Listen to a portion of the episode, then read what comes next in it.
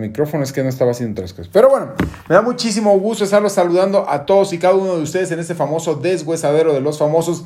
Gracias chirinoleros maravillosos por estar todos los días aquí en este canal al pendiente de todo lo que está ocurriendo en el mundo de los espectáculos, que es muchísimo, la verdad es que es inagotable, es una fuente inagotable. Y miren que nosotros agarramos una pequeñísima pizca de lo que realmente puede pasar a nivel mundial, que es mucho, muchísimo. Imagínense, más de 190 países en el mundo, ustedes se pueden imaginar la gran cantidad de espectáculos que se genera en cada una de esas latitudes de todo tipo, de todo aspecto. Pero bueno, la verdad es que lo importante es que nosotros, como estamos un poco más, pues somos como más eh, ad hoc a la idiosincrasia que manejamos los latinos, por eso estamos eh, platicando sobre lo que pasa en México y algunas otras partes de América Latina, además también de los Estados Unidos y, por qué no, hasta Europa, ¿verdad?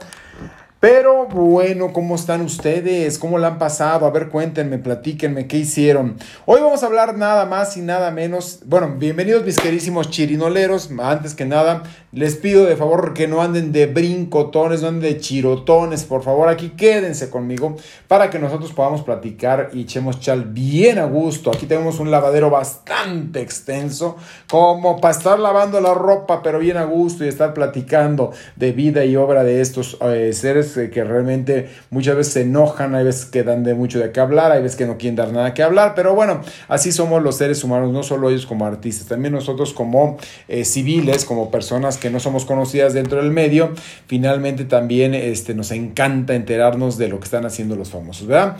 Pero bueno, aquí tengo yo la, la famosa charola de los likes para que ustedes se caigan con sus likes y que suenen los metales. Porque si ustedes se caen con sus likes, queridísimos amigos, este canal va a seguir creciendo, creciendo y creciendo y creciendo y creciendo. Y la verdad, esto se los voy a agradecer yo muchísimo. Porque acuérdense que hasta ahorita no he podido yo monetizar debido a que me quitó esta aplicación mismo YouTube debido a que pues dice que no he mandado un NIP y ese NIP pues, no me lo han mandado ellos, de dónde lo voy a sacar, no lo voy a inventar ni mucho menos, ¿verdad? Pero bueno, mientras tanto, aquí tengo también de esto para que ustedes se caigan con sus likes y que suenen los metales. Además, también ahí está presto y dispuesto el PayPal para la gente que desea hacer su aportación, para toda la gente que somos creadores de contenidos y que a través de este canal nos estamos moviendo y nos estamos desplazando. Ahí está también el PayPal muy presto y dispuesto. También tenemos aquí el famoso manotazo de los famosos. Para todos aquellos famosos que están portando muy mal, aquí los tenemos el famoso manotazo. Pero bueno, vamos a empezar el día de hoy. ¿De qué vamos a hablar? De Andrés Roemer, este escritor y conductor que actualmente está refugiado en Israel. Vamos a platicar parte de su historia. Violeta Isfel se molestó mucho eh, porque fue atacada. Les voy a decir por qué fue atacada. Ricky Martin y Enrique Iglesias en una gira juntos. Además, también eh, vamos a hablar de Sebastián Yatra. También vamos a hablar nada más y nada menos de eh, Javier, este, bueno, ahorita les voy a comentar de esta persona, pero déjenme tener todos los datos. Lucía Méndez se siente perseguida por Verónica Castro. Aquí vamos a platicar parte de esta historia. Frida Sofía asegura que está siendo revictimizada y pide auxilio. Vamos a hablar de qué se trata. Rosalba Ortiz, la mamá de Geraldine Bazán, ex suegra de Gabriel Soto, lo tacha de tacaño al propio Gabriel Soto. Vamos a platicar el por qué. Eduardo Yáñez finalmente, una vez más, se vuelve a aclarar, se clavó o no se clavó un departamento que perteneció a Ernesto Alonso. Aquí tenemos parte de esta historia. Hugo Expósito está muy molesto porque resulta que este mm, Manuel José se presentó en un concierto allá en Jalisco y vamos a platicar sobre esta historia. También vamos a hablar de esta conductora de televisión de Monterrey, ella vive en Monterrey y demás, que se llama este Alma San Martín, que afortunadamente poco a poco va saliendo de un tremendo problema de salud que tuvo. Y se lo además. Vamos a hablar también de Luis Gerardo Méndez, que recordó a su papá a prácticamente más de dos meses de haber muerto. Y les voy a decir a quién culpó de manera directa y cómo sigue esta situación. Vicente Fernández Jr., ¿qué está pasando con él? Se ha dicho que está desaparecido, que está en un centro de rehabilitación, que está deprimido. Ha habido muchas versiones. Pero sin embargo, el partido está pero bastante estresado. Les vamos a platicar esta historia. Paola Durante le vuelve a decir una vez más a Paul Staley que prácticamente le baje de blanquillos a su ira, porque vamos a ver por qué. Además, también en este, lamentablemente, lamentablemente, a este, le di, acabaron con la vida de un famoso, de un popular, de un popular cantante de música eh, de narcocorridos. Aquí vamos a hablar de esta historia. También vamos a platicar nada más y nada menos de Jimena Hernández, eh, que es la ahora directora de la Casa de Cine MX les vamos a platicar de qué manera tan despectiva y tan peyorativa se dirigieron a ella por hacer arte nada más, por querer hacer arte. Niurka Marcos desafía de manera directa también a Chiquis Rivera y le dice que la verdad hable con la verdad, que lo diga, vamos a hablar del por qué. Ya viene por supuesto también el concierto 90s Pop Tour que va a arrancar otra vez actividades, aquí tenemos la historia. Y como les decía, Enrique Iglesias, Ricky Martin y Sebastián Yatra juntos en un tour. Y ya para concluir, prácticamente les estaremos hablando de este Amor Confianza, esta, este reality que ya viene. ¿Quién va a estar en este Amor Confianza? ¿De qué se trata? ¿En qué consiste? Aquí tenemos parte de la historia. Pero bueno, bienvenidos todos ustedes, gracias a todos mis chirinoleros maravillosos que se unieron desde muy temprano, que ya estaban pues más que puestos y que me están diciendo que aquí horas empezamos. Adrián Mazo, canal oficial, me dice, me llegó la notificación muy temprano, así que por aquí voy a andar esperando a que inicies tu programa. Muchas gracias. También tenemos muchas gracias, eh, apreciado Adrián, le puse Miriam Telles, hola Marco, buenas tardes, soy el primer like. Muchas gracias, mi queridísima Miriam, te mando abrazotes, corazoncito. Silvia Medina, hola Marco, saludos, muchas gracias.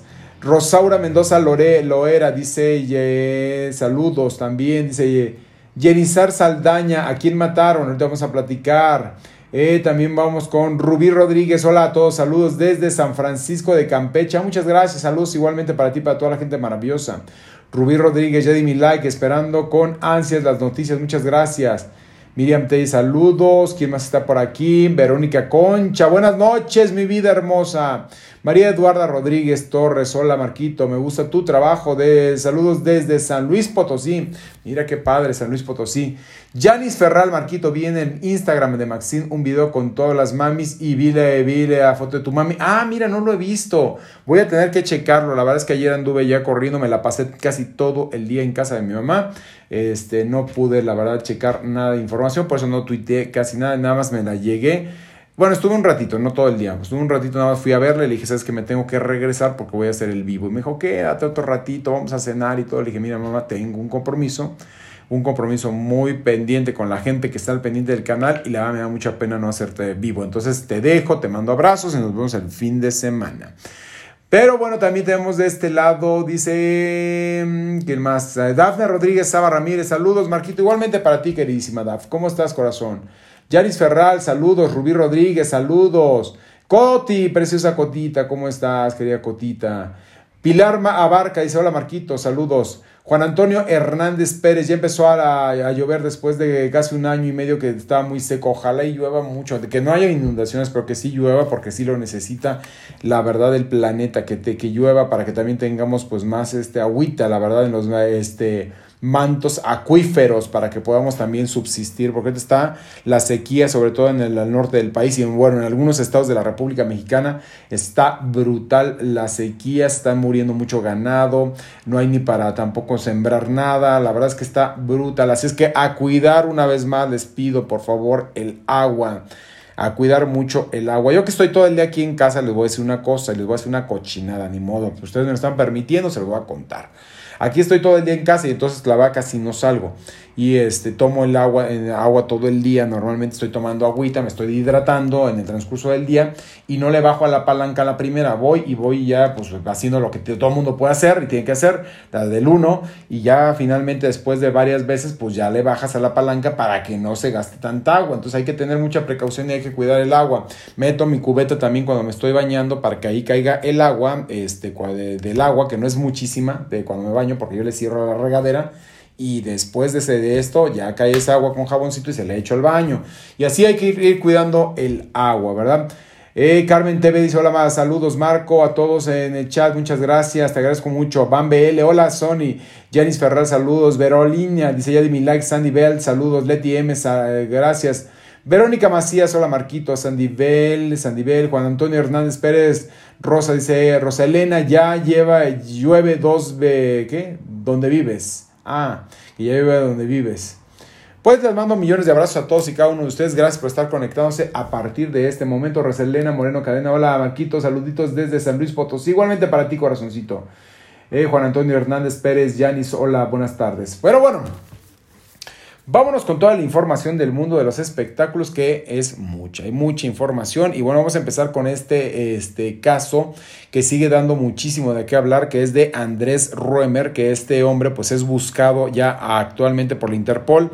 Él es escritor y conductor, fue diplomático y la verdad tuvo varios cargos importantes, tanto dentro de la televisora de la Jusco como fuera de la televisora por, por parte del gobierno. También tenía pues una serie de condecoraciones, una serie también de reconocimientos, porque la verdad debemos reconocer que lejos de, las perversidades de las cuales se le están señalando actualmente, la verdad es que es un hombre sumamente culto, o es un hombre muy preparado, este, culturalmente hablando, es un hombre pues muy reconocido, o, o era muy reconocido dentro del mismo medio, por su pluma, por lo que escribía, por su pensamiento tan avanzado, por esa mente tan prodigiosa que tiene en el aspecto cultural, siempre voy a decir eso para que ustedes no piensen que estoy queriendo defender algo que la verdad las mismas autoridades ya dictaminaron que efectivamente hay un daño a varias víctimas, porque si hay un daño a varias víctimas, se le hizo una, una gran investigación y bueno, el día de ayer se transmitían las primeras imágenes de este conductor, que ahorita se los voy a poner para que ustedes vean de quién se trata, que estaba eh, prácticamente, a ver, déjenme ver que no se va a cerrar esto, no, se cierra, este, estaba él en este... Mm, Está ahorita actualmente en Israel, es donde está actualmente Andrés Roemer, prófugo finalmente de la justicia mexicana, no diciéndolo yo de manera a título personal, sino por lo que han dicho las mismas autoridades. Él está prófugo de las autoridades, se fue a Israel porque en Israel no hay este, este este, este mm, tratado internacional de extradición que normalmente firma México con gran parte de los países del mundo, dependiendo pues finalmente la, la, parte cultural que tenga cada país, es el tipo de acuerdo o de convenio que se firma, ¿verdad? Y entonces pues Andrés Romen por eso está allá, dice que él iba antes muy seguido a Israel, eh, allá lo increpó un periodista que lo reconoció y le preguntó que por qué estaba allá, que porque estaba refugiando de todas las acusaciones que están pesando en su contra y él se defendió, dijo que él iba muy seguido y que la verdad es que 40 mujeres que lo estaban acusando no tienen nada que ver con 400, por supuesto que lo están apoyando. Entonces, bueno, ahorita ya se mandó una ficha para poder también este, aprenderlo en cualquier momento. Se sabe que está en Israel. Les digo, tendrá que llegarse a otro tipo de arreglos y convenios porque no hay un tratado internacional de extradición entre México e Israel, pero van a tener que hacerlo de alguna manera, ¿no? Van a tener que hacerlo de una manera para que él pueda este, venir a rendir también su propia declaración aquí en México, porque les digo, son ocho, eh, tiene ahorita hasta ahorita eh, una señala, está señalado y bueno, demandado por y denunciado por violación. Y además también tiene acumuladas ocho carpetas de investigación que están abiertas por delitos sexuales y bueno, pues entonces todo esto va a pesar en contra del señor Andrés Roemer. Ya estaremos viendo qué pasa.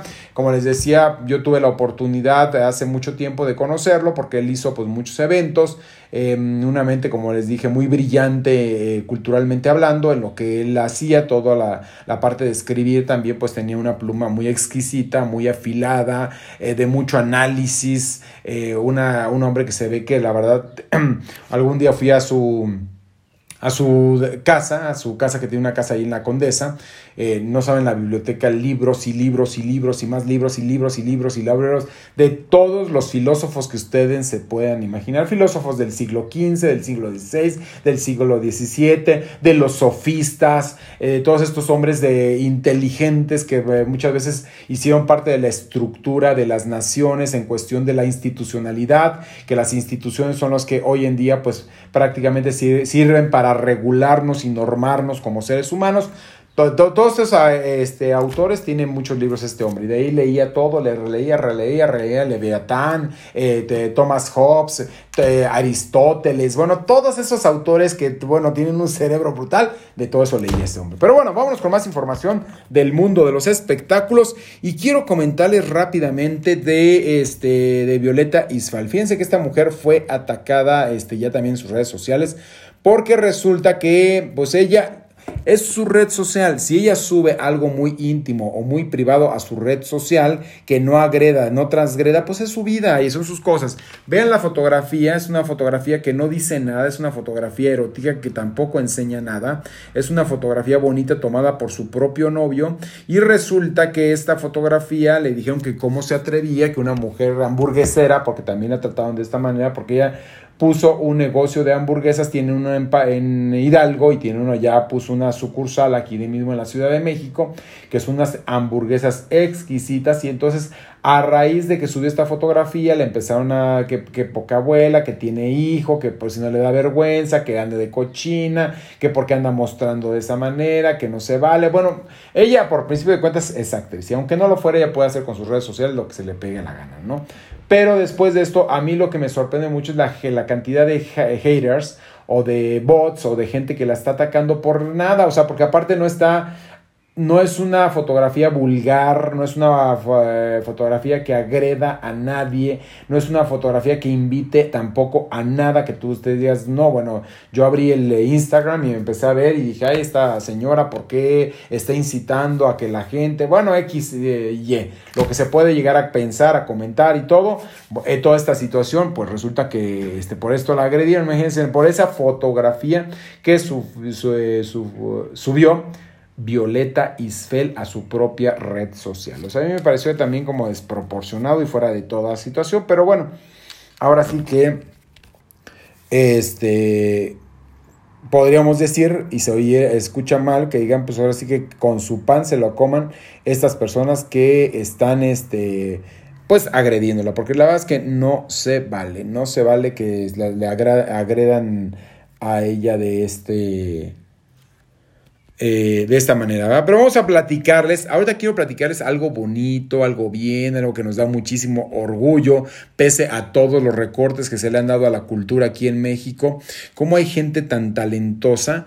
Eh, que brilla eh, con luz propia en el mundo. Lástima que no les puedo poner lo que canta este hombre de ópera, que es maravilloso, es un verdadero genio. Y vamos a hablar de este famoso tenor mexicano que es Javier Camarena, que gana el Oscar como mejor cantante de ópera. Aquí se los voy a mostrar ahorita para que ustedes lo vean, lo conozcan y vamos a leer un poquito de su biografía. Ven nomás es este tenor mexicano. Qué orgullo, porque también no es solo chisme, también vamos a platicarles cosas que nos montan de orgullo y es un orgullo nacional para México. Javier Camarena, este tenor que ahorita les voy a, los voy a poner en contexto, porque ahorita vamos con lo demás del chisme, pero yo quería felicitarlo ampliamente a Javier Camarena, que se gana el Oscar como mejor cantante de ópera. Dice, el Oscar de la ópera se suma a los varios galardones que tiene Camarena. El tenor mexicano Javier Camarena fue reconocido en la Ópera Awards, considerados los premios Oscar de la ópera en la categoría de mejor cantante masculino, y lo dedicó a toda la comunidad artística que ha permanecido firme eh, en el contexto de la pandemia del COVID-19. Este, déjenme ver. Además, indicó que el de 2020 fue un año terrible para la cultura y las artes, pues debido a la emergencia sanitaria, prácticamente todas las casas de ópera han permanecido cerradas. Sin embargo, dedicó el premio a toda la comunidad artística que ha permanecido firme y constante en su compromiso con su trabajo, demostrando de esta forma a todo el mundo que la música y el arte son esenciales en la salud espiritual de cada ser humano. Agregó que ese reconocimiento lo a seguir dando lo mejor de, día en cada escenario en el que se pueda presentar. Javier Camarena nació en Jalapa, Veracruz, donde estudió en la Facultad de Música de la Universidad Veracruzana y se graduó eh, de la Universidad de Guanajuato en la licenciatura de música. Ganó el concurso nacional de canto, ay mira, hasta se me enchina la piel, ¿verdad? Carlos Morelli, eh, Morelli en 2004 e hizo eh, su debut en un rol estelar como Tonio en La hija del regimiento. Eh, y bueno, de ahí tiene, pues la verdad es que viene muchísimo sobre este hombre. La verdad es un virtuoso Javier Camarena. Muchas felicidades y que siga el éxito. Vámonos con más información, vamos con la parte trivial ahora.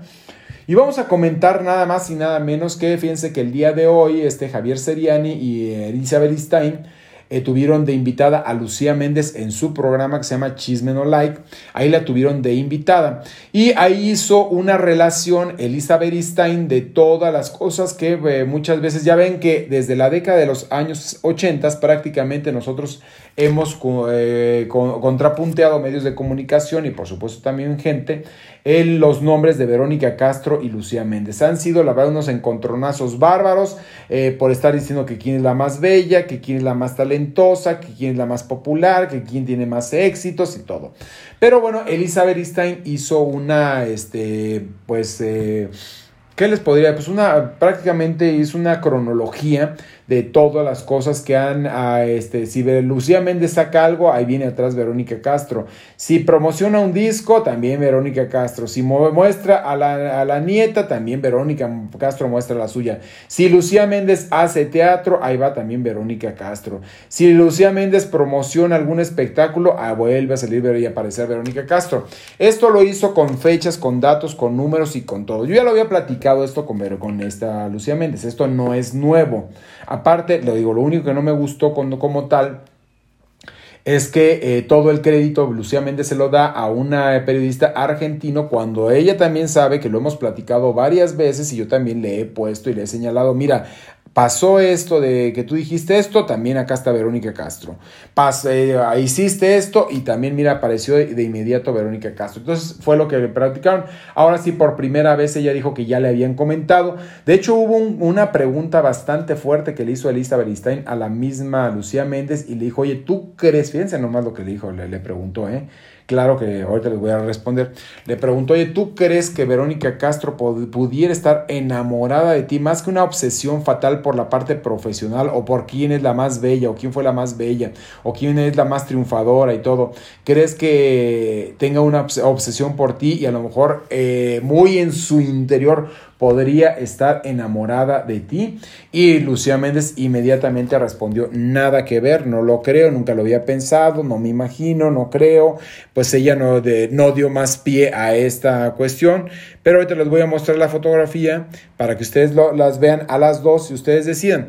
Cada una tiene un, este, un hombre en la, marquesina, cada una se ha ganado a tesón lo que han construido, porque la verdad es que, es que, hay, que hay que decirlo, que este, ninguna es que sea menos talentosa que la otra, son totalmente distintas, han hecho una carrera totalmente distinta, les digo, Verónica Castro tiene en su haber nada más dos temas clásicos que es Rosa Salvaje y Los ricos también lloran, que eso fueron verdaderos y absolutos éxitos y tiene tres programas este, exitosos, exitosos de más no poder, que fueron los más exitosos de la década de los años 90, como fue Aquí está la movida e Iberoamérica va, que les fue muy bien con esos programas este, a nivel este, histórico, porque la verdad involucró e invitó a los hombres más, este, bueno, los artistas más importantes de ese tiempo, de esa década.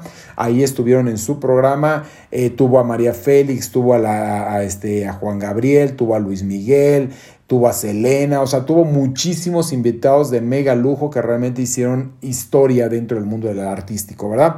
Pero Lucía Méndez pues tiene siete clásicos en telenovelas, tiene más de 40 discos con muchos éxitos, por lo menos tiene más de 30 éxitos radiales que la gente identifica, que sabe, que reconoce cuáles son. Tiene películas, que ha hecho películas clásicas este, con Anthony Quinn y con otros más que podríamos señalar. Tiene muchos reconocimientos, tiene el Mister Amigo, se ha presentado varias veces en la Casa Blanca, tiene su figura también en el Museo de Cera de allá de Hollywood, o sea, tiene muchas cosas también Verónica, esta, perdón, más, Lucía Méndez en cuestión de trayectoria. Que hay que a quienes le gusta más una que otra, están exactamente en su debido eh, derecho a decir me gusta más una que otra, pero esto pasó el día de eh, ayer, de hoy, perdón. Vámonos con más información del mundo de los espectáculos y quiero platicar, quiero comentarles nada más y nada menos de Frida Sofía. Fíjense que vuelve una vez más a salir al ataque y dice que la están revictimizando todas las personas que no están comprendiendo el mensaje que ella ha mandado de manera amplia y expedita con respecto a la situación que ella vivió al lado de su abuelo. Dice que no se vale que la estén descalificando a Frida Sofía por algo que ella no cometió. Dice que su único error de Frida Sofía, aquí estamos viendo los mensajes, se los voy a leer, su único error como tal de Frida Sofía fue haber hecho una denuncia pública ante un medio de comunicación, eh, previo antes de esto en sus redes sociales, después en el medio de comunicación y ahora ya lo hizo de manera legal y formal ante la autoridad correspondiente que es la Fiscalía, la encargada de hacer toda la investigación pertinente en torno a la denuncia que ella está haciendo en contra de su propio abuelo que es el señor Enrique Guzmán. Pero eh, empezaron a atacarla otra vez diciéndole que lo que ella quiere hacer es colgarse de la... Que es, primero le dijeron a ella que, la, que es una verdadera mentirosa, que por qué se atrevió a atacar a Enrique Guzmán, que realmente se ponga a trabajar, que, lo que único que está buscando es tener fama a costillas de su mamá y de su abuelo, que demuestre que realmente ella es una mujer talentosa y que no se tenga que valer de los mismos escándalos y de todo el escarnio público de lo que está resultando en este momento. También le piden que no sea tan descarada, que no esté descalificando al señor Enrique Guzmán, que Enrique Guzmán sí tiene una trayectoria, tiene una visión y una experiencia dentro del mismo medio. Eh, le dijeron que también este, se ponga ella eh, se someta a terapias para poder salir adelante de toda la parte traumática que está viviendo y que por esa misma trauma que ella trae y sus sueños mal viajados puede estar dañando tanto al abuelo como a la este al propio a la propia Alejandra Guzmán.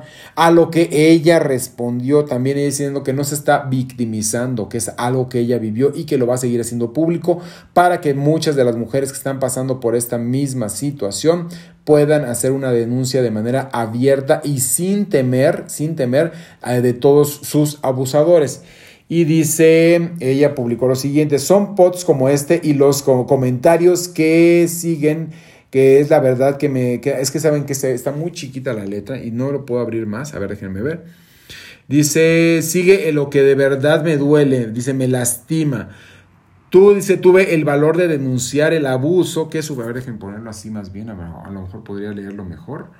Aquí están. Dice, son pots como este, por pots, ha de ser, escribir ella, ella dice son pots, pero mejor por pots como este y los comentarios que le siguen que en verdad me duelen, me lastiman. Dice, tuve el valor de denunciar el abuso que sufrí toda mi vida de parte de estas personas y de la gente simplemente se burla. Si siguen con lo mismo que quiero fama, que quién me va a mantener, estoy harta de que me, humillen así. Soy una mujer trabajadora y me merezco respeto como cualquier otra persona. Ustedes conocen al artista, pero la única que conoce como madre soy yo. Y eso lo pone Fría Sofía. Dice, no se vale y me duele muchísimo mi corazoncito. Dice, lo único que quiero es justicia y nada más. Dejen de atacar a una víctima y de defender al agresor solo por ser un ícono en el mundo del entretenimiento. Esto fue lo que publicó este Frida Sofía en sus redes sociales. Aquí lo estamos viendo y una vez más vuelve a decir que no la están atacando y que pues no se vayan ellos, no se dejen llevar más por el rollo de lo que es el, la figura y la fama de Enrique Guzmán. Dice, ¿por qué tengo que soportar tanto odio? Por, eh, dice, por decir la verdad, por tener el valor de denunciar a mis abusadores. Por eso muchos se callan. ¿Te imaginas despertar y leer esto sobre ti? ¿Qué harías? ¿Cómo te sentirías? Aquí lo vuelve a poner también otra vez Frida Sofía con respecto a todo, cómo se está defendiendo ella de toda la bola de ataques que ha sufrido por parte de algunos bots o de algunos este, haters que están en contra de lo que ella ha estado denunciando. Y entonces ella lo manifestó de esta manera. Entonces no se va a dejar. Eh, digo, los abogados siguen haciendo su parte como para poder llevar a buen puerto esta demanda a Enrique Guzmán también, él sigue con lo, con lo suyo, no ha tenido ánimos él de, de, seguir haciendo cosas, de proyectos y trabajar se ha desanimado mucho, la salud sí empieza como a mermarse un poco por todo lo que le dicen, porque pues tampoco se puede mantener totalmente ajeno en un mundo tan globalizado como es ahorita, que si él se mete a su Twitter, se da cuenta de la cantidad de comentarios que le hacen buenos y malos. Y otros que le cuestionan el por qué se portó de esa manera con su propia nieta. Si prende la televisión, también se encuentra con varias cosas. Y aunque él no quiera ver, a lo mejor se va pone a ver series, se pone a ver películas, pero en una que otra cosa se tiene que poner a ver un noticiero y ahí de ahí por rebote le sale algo de lo de la propia nieta, ¿verdad? Entonces fue lo que de la manera que respondió Frida Sofía a toda esta bola de ataques. Vamos con más información del mundo de los espectáculos y ya ven que les había pasado una fotografía de la señora Rosalba Ortiz, que es la mamá de Geraldine Bazán, que les digo, ella la conozco desde hace más de una década. Eh, tuve la oportunidad de conocerla prácticamente durante el tiempo que estuvo trabajando su hija en Televisión Azteca, que hizo varias telenovelas Geraldine Bazán. Posteriormente se fue a vivir a los Estados Unidos para Venevisión, trabajó en varios proyectos. Allá conoció a Gabriel Soto, allá este, se empezaron a tratar eh, de esta situación, ellos como tal, pues me empezaron a mantener una relación. Ella le anuncia a él que está embarazada y él dice, pues vamos a vivir juntos. Si ya estás embarazada, pues vamos a vivir juntos, vamos a compartir una vida. Estaban muy felices, estaban muy contentos, se la pasaban muy bien. Después se regresan a México ambos. él intenta meterla a ella a Televisa, eh, hace algunas cosas para que también le den chamba dentro de Televisa por ser la mamá de su primera hija. Este, y bueno, pues en Televisa, pues sí empezaron un poquito como a ceder, porque sabían que era una figura construida por la misma televisora de la Jusco, que es Televisión Azteca. Y bueno, dijeron, bueno, al paso del tiempo, pues están acabando los vetos, están acabando las exclusividades, vamos a darle la oportunidad. Y he hecho algunas cosas dentro de las filas de Televisa, esta Geraldine Bazán, ¿verdad? Pero bueno, este. ¿Qué, ¿Qué, les iba a preguntar? ¿Qué les iba a comentar? Y entonces, ahora Déjenme ver, es que tengo una grabación. Así está.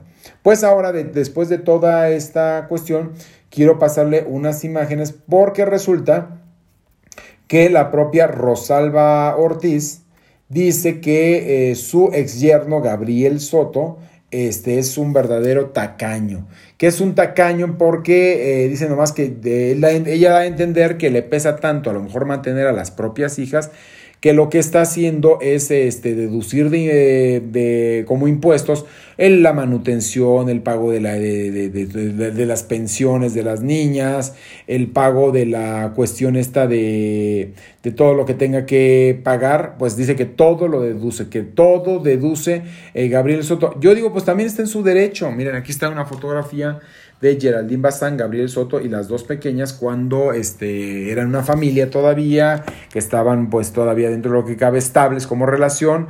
Y entonces eh, dice la, señora Rosalba Ortiz, que es la mamá de Geraldine Bazán, que es un verdadero tacaño. Dice, bueno, él deduce las colegiaturas, deduce los viajes, deduce la hipoteca de, de la casa donde viven deduce todo. Bueno, yo no entiendo a la señora Rosalba Ortiz, pues, pero si lo deduce, pues también él tiene derecho a deducir ciertas cosas para más, para poderse apoyar económicamente. O sea, si no pagaría más impuestos si él no hace sus deducciones como debe ser. Si su rubro, que es el rubro artístico, se lo permite, pues que deduzca todo lo que le permita también.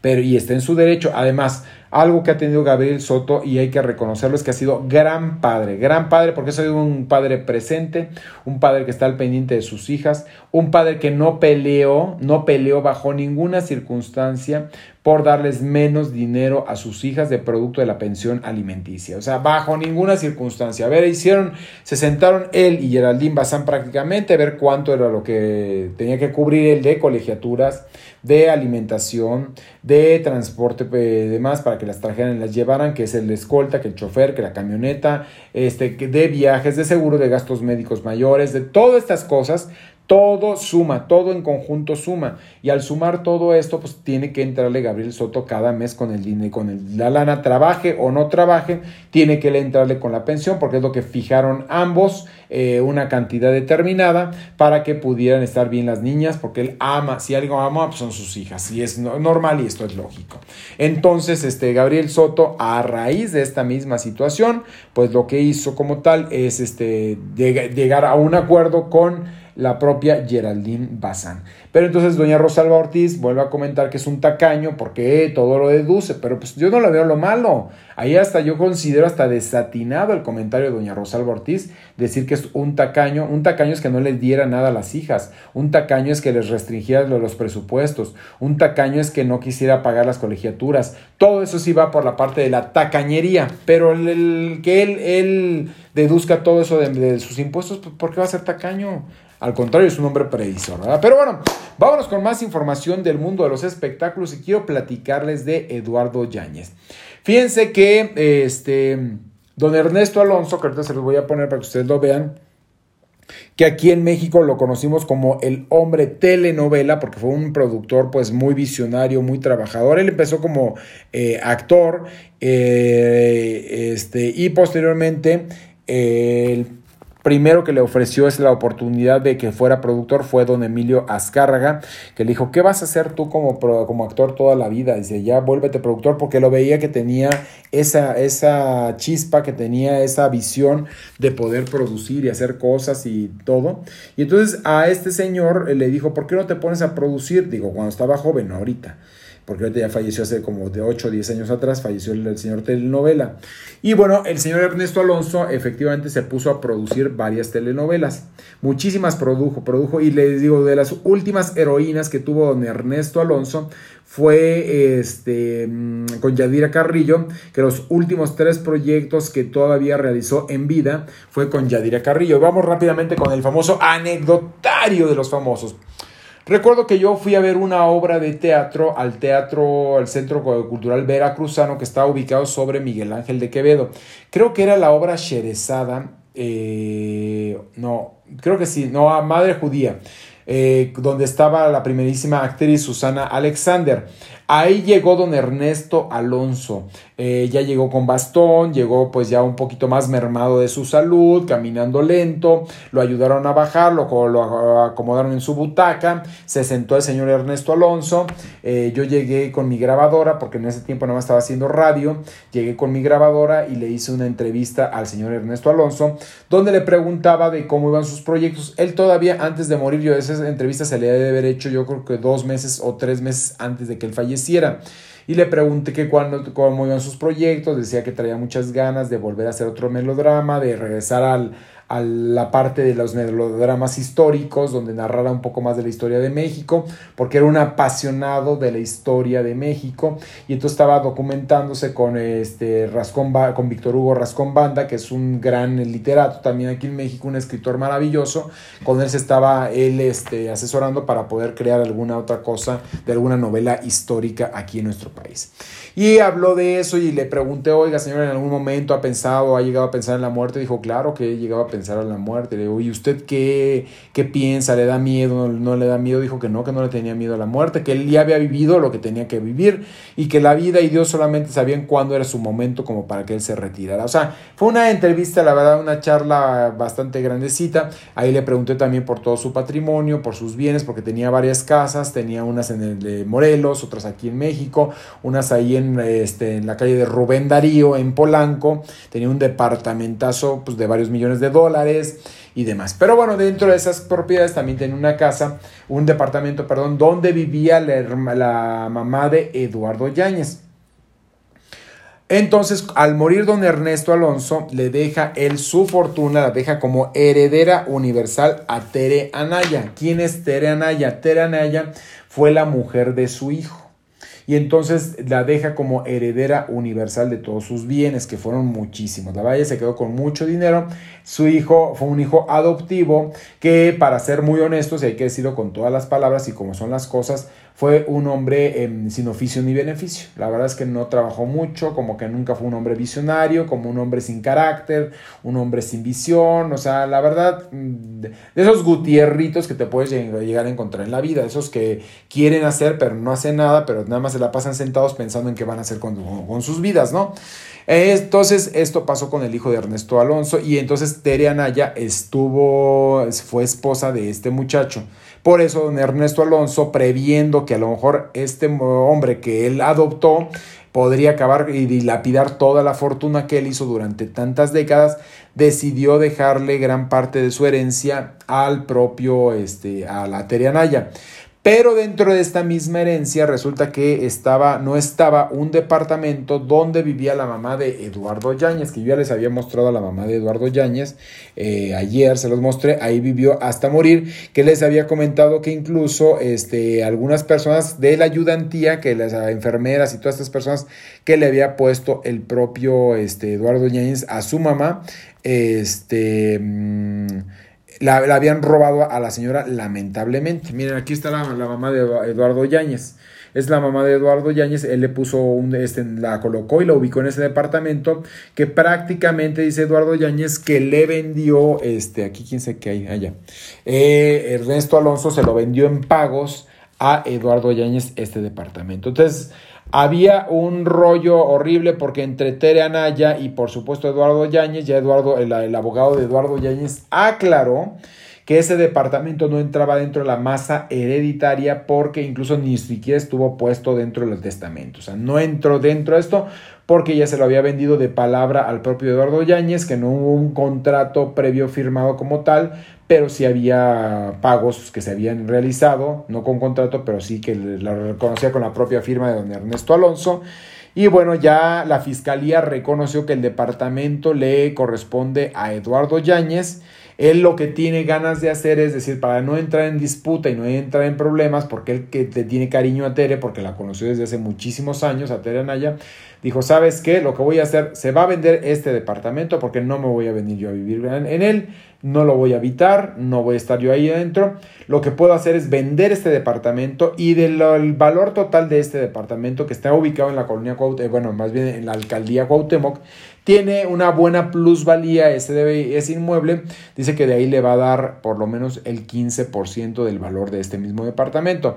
Este que cuesta más o menos como unos 6 millones de pesos, estamos hablando de unos 300 mil dólares para la gente que nos está viendo de otras latitudes, es lo que cuesta este departamento. Entonces de esos 300 mil dólares le tendría que dar el un 15% porque él quiere, no porque se lo obligue la ley. La ley ya le dio la razón al propio Eduardo Yáñez diciéndole el departamento te, corresponde, te pertenece, y aunque la misma Tere Anaya metió abogado para poder obtener y defenderse el derecho de ese departamento, no lo pudo lograr bajo ninguna circunstancia. Así es que el departamento le queda a Eduardo Yáñez. Así es que pues vamos a ver qué. Por, ah, pero aparte, fíjense nomás, hay que tener mucho cuidado con la gente que metemos luego a nuestras casas. Porque resulta que Eduardo Yáñez metió a un par de ampones a cuidar a su mamá porque pues él necesitaba, no podía hacerse cargo de la misma. Los metió a que tuvieran cuidados por su mamá y resulta que esos, aparte de estar en el robo hormiga, también lo que hicieron fue hacer un fraude al querer vender en 600 mil pesos ese departamento, que no vale eso, no vale 600 mil pesos, pero como dicen, lo que no te cuesta lo haces fiesta. Finalmente, si no tienes valor, eh, si no tienes este, finalmente nociones del valor de un inmueble, entonces cualquier eh, baratijas te, te puede parecer una verdadera fortuna. Pero la gente que trabaja, la gente que nos partimos todos los días el alma y buscando la manera de salir adelante, sabemos muchas veces el valor de las cosas. Una pluma lo que vale, un teléfono lo que vale, lo que valga y demás. Entonces, no vas a malbaratar cuando sabes lo que te cuesta poder obtener las cosas, ¿verdad? Pero estos, como no era de ellos y como la señora ya la verdad estaba un poquito mal de salud, pues prácticamente dijeron, vamos a venderlo esto. Claro que fue un contrato que no tuvo efecto porque pues la verdad no estuvo hecho de manera legal como se tendría que hacer, ¿verdad? Pero bueno, vámonos con más información del mundo de los espectáculos y quiero comentarles, quiero platicarles ¿Dónde está el rating el día de hoy? A ver, ¿dónde está el ratingzazo que el día de ayer me dieron? ¿Dónde está el día de hoy? Rocío, qué bendición que tengas chamba, amiguita. Sí, muchas bendiciones, mi queridísima Rocío. Jack Draper dice, lo estaban viendo en el, el 10% del valor real abusivos. Pues sí, exactamente. Unos verdaderos abusivos. Rocío Castillo, ICL, dice, eh, Van Bele, oigan, please, dejen su like, chirinoleros. Van poquitos y está eh, bueno el programa. Si te está gustando, mi queridísimo Van Bele, dime la neta, dime Dinet, Dinet. Jan de Dian Jack dice, hola Janice. ¿Cómo estás, Jan Diak? ¿Cómo estamos? Van le dice la vean, siempre estaré celoso cuidando a él, comenzará, muchas gracias, Van Pero bueno, ahora le estaba comentando esto. ¿Qué está pasando con el rating? ¿Dónde andan todos mis chirinoleros el día de hoy? Ayer estuvo maravilloso y hoy estamos como, como no sabemos. Pero bueno, yo les sigo echando muchas ganas. Así es que ustedes apóyenme con su like si les está gustando este canal. Para que el canal crezca, para que nosotros sigamos más avanzando. Así como este, el Sancho Panza. Vamos para adelante, para adelante, para adelante. ¿Les parece bien?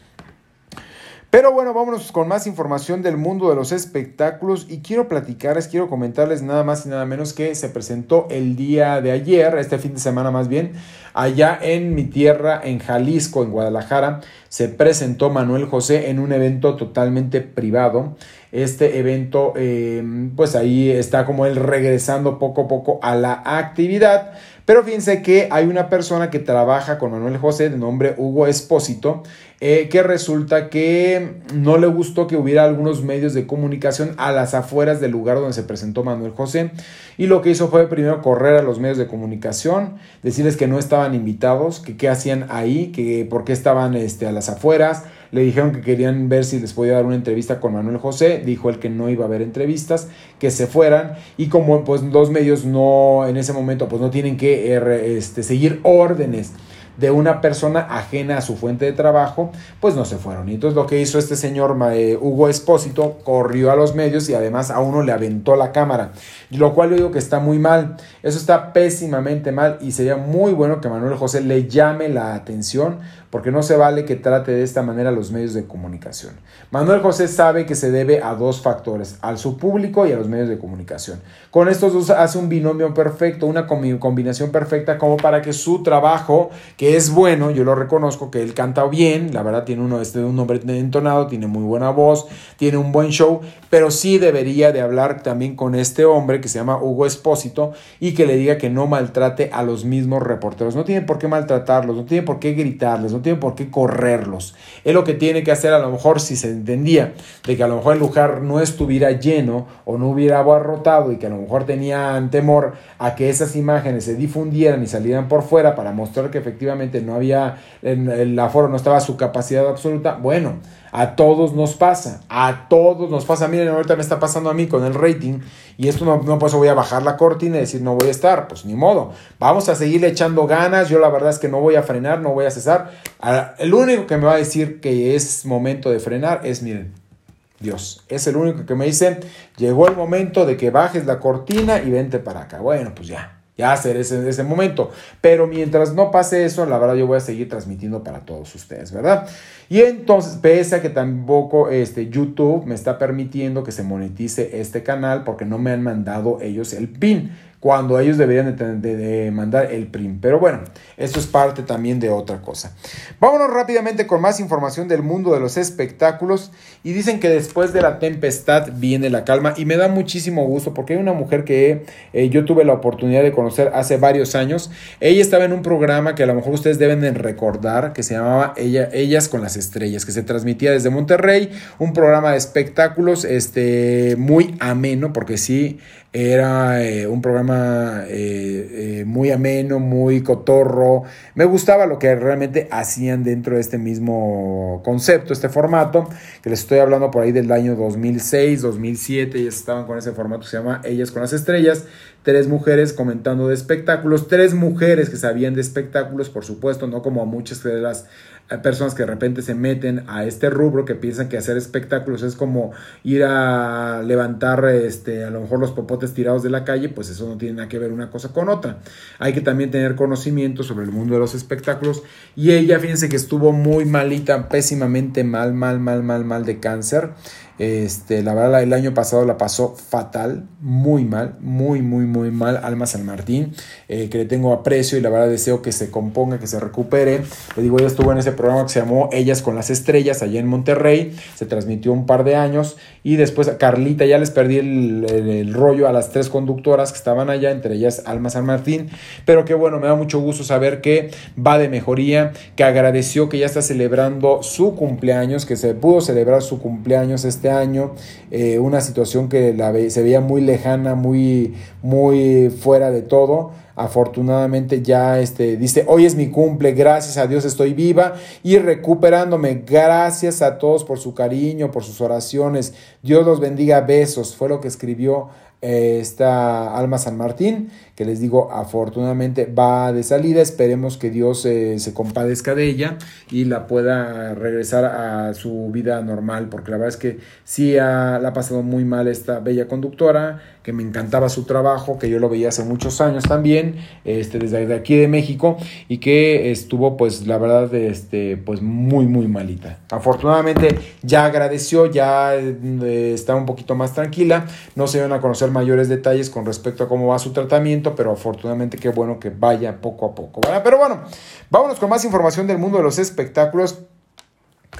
Hablando de problemas y de salud, les quiero comentar que quien está muy feliz y a quien está yendo bastante, bastante bien en Estados Unidos es a Luis Gerardo Méndez. Reconocemos que no es una persona fácil de trato porque la va con los medios de comunicación como que también tiene cierto eh, ay, ¿cómo les podría decir esta palabra? Pues la verdad es que se siente como escamado con los medios de comunicación, como que no le encanta que lo entrevistemos, como que no le encanta platicar con los medios, pero fíjense que él está promocionando actualmente una película que se llama Medios Hermanos. Este, esta película que se filmó ahí en Estados Unidos, aquí estamos viendo el cartel de esta película que se llama Medios Hermanos, que ya va a llegar próximamente aquí a México y que bueno, lo tiene más que feliz, lo tiene más que contento, porque la verdad es que es buen actor, ha hecho buen trabajo, ha sabido abrirse puertas en un mundo tan voraz como es el Hollywood, ahí en los Estados Unidos, que es un medio, pues le digo, bastante complicado, bastante complejo. Ahí se ha abierto las puertas este Luis Gerardo Méndez, y qué bueno, la verdad, porque es también un orgullo para México el saber que un mexicano vaya y se la rompa de esa manera allá. Y, haga cosas importantes. Bueno, ahí está esta película que ya viene, que se llama Medios Hermanos. Es una producción de él que también era, estaba como dedicada especialmente también para su padre, al cual amó, admiró también al señor eh, Luis Méndez que lamentablemente hace dos meses falleció víctima del COVID. Él estaba bastante enojado, bastante indignado, indignado, estaba muy molesto contra las autoridades federales porque recuerden que habían dicho las autoridades federales que no se iban a vacunar los médicos, que había otras prioridades e incluso habían dicho que personas de las regiones pues más recónditas del país, con todas las necesidades, con toda la carencia, con todas estas cosas, iban a ser las primeras en ser beneficiadas con la vacuna.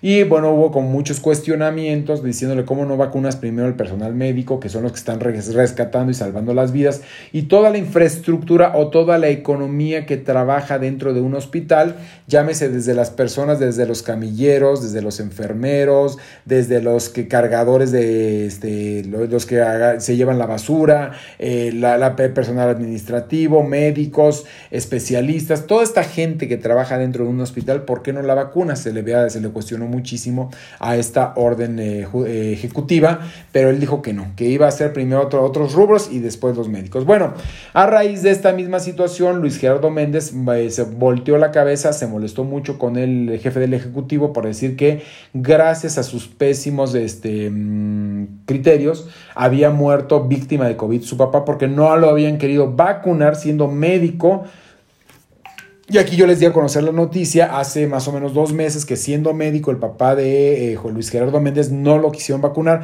y él hizo su denuncia de manera pública quejándose en contra de las autoridades de no apoyar al personal médico que es el único que podría rescatarnos y salvar la vida. ¿no? Entonces después de esta situación él se quedó como muy escamado, bastante molesto y dice que él tenía la ilusión de poderle mostrar este proyecto a su papá. Antes de morir ya lo tenía prácticamente terminado y le dijo a su papá, lo único que te puedo ofrecer o con lo que único que me encantaría compartir contigo es que podemos ver este proyecto en mi computadora. El papá le dijo, no, yo quiero verlo en una sala de cine, espero a que llegue este proyecto para que lo veamos juntos, para aplaudir tus éxitos, porque me siento sumamente orgulloso de ti. Fue lo que le dijo el papá de Luis Gerardo Méndez al actor. Ya no llegó lamentablemente porque no llegó la vacuna, no le, no le tocó, se eh, contagió de COVID y murió en el, eh, allá mismo en el hospital. De hecho, el mismo personal médico también manifestaron su este, enojo, su molestia en contra también de las autoridades federales por no haberles apoyado con la vacuna contra el COVID. Entonces, pues esto pasa, así se dieron las cosas y bueno, por eso se las estoy contando. Pero bueno, él está promocionando Medios Hermanos que ya llega en este, en este mes. Vámonos con más información del mundo de los famosos. Quiero comentarles, yo no sé si tengamos un poco de tiempo o ya no tengamos tanto, pero quiero comentarles nada más y nada menos de Vicente Fernández Jr., que ya se había platicado, ya se había comentado que eh, tiene tiempo, tiene más de 20 días de no tuitear nada en las redes sociales, de no contestar a ningún medio de comunicación una sola llamada. El teléfono incluso estaba en manos y en posición de su propia pareja, la cual dice que él está bien, que no está en un centro de rehabilitación, que no tiene problemas de depresión, que no tiene problemas de, de, de drogas, ni alcohol, ni estas cosas aunque ya empezaron a surgir también otras situaciones y otras versiones con respecto a que él le pidió dinero prestado a gente que se dedica a negocios raros y turbios y que por esta misma situación está como desaparecido porque no tiene la manera de poderle hacer frente a estos negocios y pagar el dinero que pidió prestado. Es lo que se dice de manera supuestamente, porque les digo, ha habido versiones, ha habido muchas. La verdad, algo real y demás, todavía nada. La misma familia Fernández no ha aclarado este qué está pasando con el propio Vicente Fernández Jr. No se ha aclarado. Vamos a ponérselos para que vean quién es, porque a lo mejor reconozco que habrá gente que ya no sé ni quién es el hijo de Vicente. Pues sí, yo también lo creo. Eh, ahora se los voy a poner. Déjenme ver, déjenme ver. No se me desesperen mis chirinoleros maravillosos. Ustedes no se me desesperen porque ahorita les voy a poner eh, la foto. A ver, espérenme. ¿Dónde está? A ver, espérenme, espérenme. Aquí se los voy a poner. Incluso hasta con la foto del partido que trae. A ver, espérenme. Aquí está el hijo de Vicente Fernández, que es Vicente Fernández Jr. Y entonces, bueno, a lo, ahorita a lo que vamos es que, fíjense que me intenté comunicar con el partido político que lo está eh, representando, que le dio la candidatura allá en, este, en Jalisco, para que él pudiera ser uno de sus representantes, este, pero me dijeron que no saben absolutamente nada de él. Este, el partido se, se llama Encuentro Solidario, el partido Encuentro Solidario, que no saben nada de Vicente Fernández, que están preocupados porque vamos de ahorita ya en, este este retroceso, no, retroceso no. Vamos ya con la cuenta regresiva. Vamos en la cuenta regresiva porque recuerden que el próximo 6 de el próximo 6 de junio son las elecciones eh, federales y locales este, para elegir gobernadores y para elegir diputados, presidentes municipales y bueno, varios cargos, más de 30 mil cargos públicos van a estar ahí contendiendo para poder quedarse con esta, ese puesto, ¿verdad? Pero entonces él se estaba lanzando como candidato por este partido que se llama este, Encuentro Solidario y están, el líder del partido allá en Jalisco está un poco tenso porque dice que a la mitad del camino votó la campaña prácticamente, bueno, no dice que la votó, que está preocupado porque no sabe nada de este hombre y bueno, pues lo que tienen que hacer es seguir haciendo campaña para poder obtener la cantidad de votos que se necesita y que este partido político conserve también su registro, porque si no cumple con la cantidad de gente que necesita el partido político, prácticamente es desaparecido. Y muchas veces son partidos satélites, como lo saben ustedes, son partidos que se adhieren a los grandes partidos y apoyan con lo poquito que puedan sumar a los grandes partidos para poder también estar ahí como, les decimos, rémoras del poder. Partidos rémoras que están más pegados, viendo a ver qué le sacan a los demás para poder subsistir, sacar dinero y sacar presupuesto y sacar recursos y, vivir del presupuesto que da este, las autoridades a nivel federal cada año, ¿verdad? Pero bueno, ahí está entonces Vicente Fernández Jr., lo que tiene es que no está, ah, no está apareciendo y esta campaña está tronando como tal. O sea, están preocupados porque está tronando lo de la campaña por todo lo que sigue viviendo este hombre. Se dice que incluso le había dado a, este, a Karina Ortegón cierta cantidad de dinero para que ya cerrara la boca, porque ahorita estaba él en plena este, campaña y no le convenía que Karina Ortegón estuviera hablando de todas las vejaciones que sufrió al lado del propio Vicente y que supuestamente él le había dicho, a ver, te voy a comprar ya, ¿cuánto quieres? Ahí está el dinero, ya por favor no quiero saber nada, nada, nada de ti.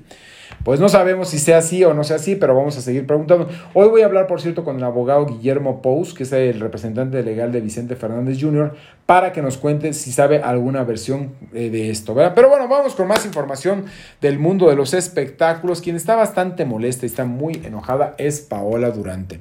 ¿Por qué está muy enojada y muy molesta? Porque resulta que ella tiene la intención en conjunto con Mario Besares, que ahorita se los voy a poner para que ustedes vean quién es este eh, eh, Paola Durante y Mario Besares. Espérenme tantito, no se me desesperen. A ver, ahí voy, ahí voy, ahí voy. Es que luego se me desesperan muy rápido, ¿eh? Ahí voy, ¿eh? Besares. Es que estoy buscándolo, porque estos sí no se los puse.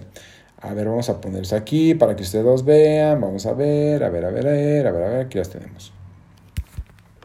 Aquí está Paco Stanley, Paola Durante y Mario Besares.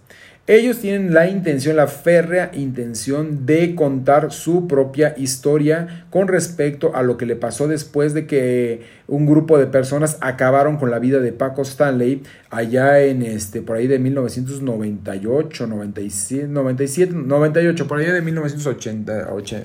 1998, ahí en este famoso restaurante que se llama el Charcos de las Ranas, que está ubicado sobre Periférico Sur, muy cerca de las instalaciones de Televisión Azteca. Ellos estaban haciendo un programa que creo que se llamaba Pacatelas, o no me acuerdo bien ya el nombre del programa, pero bueno, estaban haciendo un programa de, de entretenimiento que pasaba por las tardes, sale Paco Stanley de ese lugar, se va a comer junto con Mario Besares a este, dice, vamos a echarnos un charcazo, refiriéndose al Charco de las Ranas, para comer unos tacos al pastor, llegan a este lugar y bueno, ahí se da como una balacera y además pierde la vida ahí el propio Paco Stanley. Y entonces, por producto de esta misma situación, ¿qué pasa? Que este, son aprendidos Mario Besares como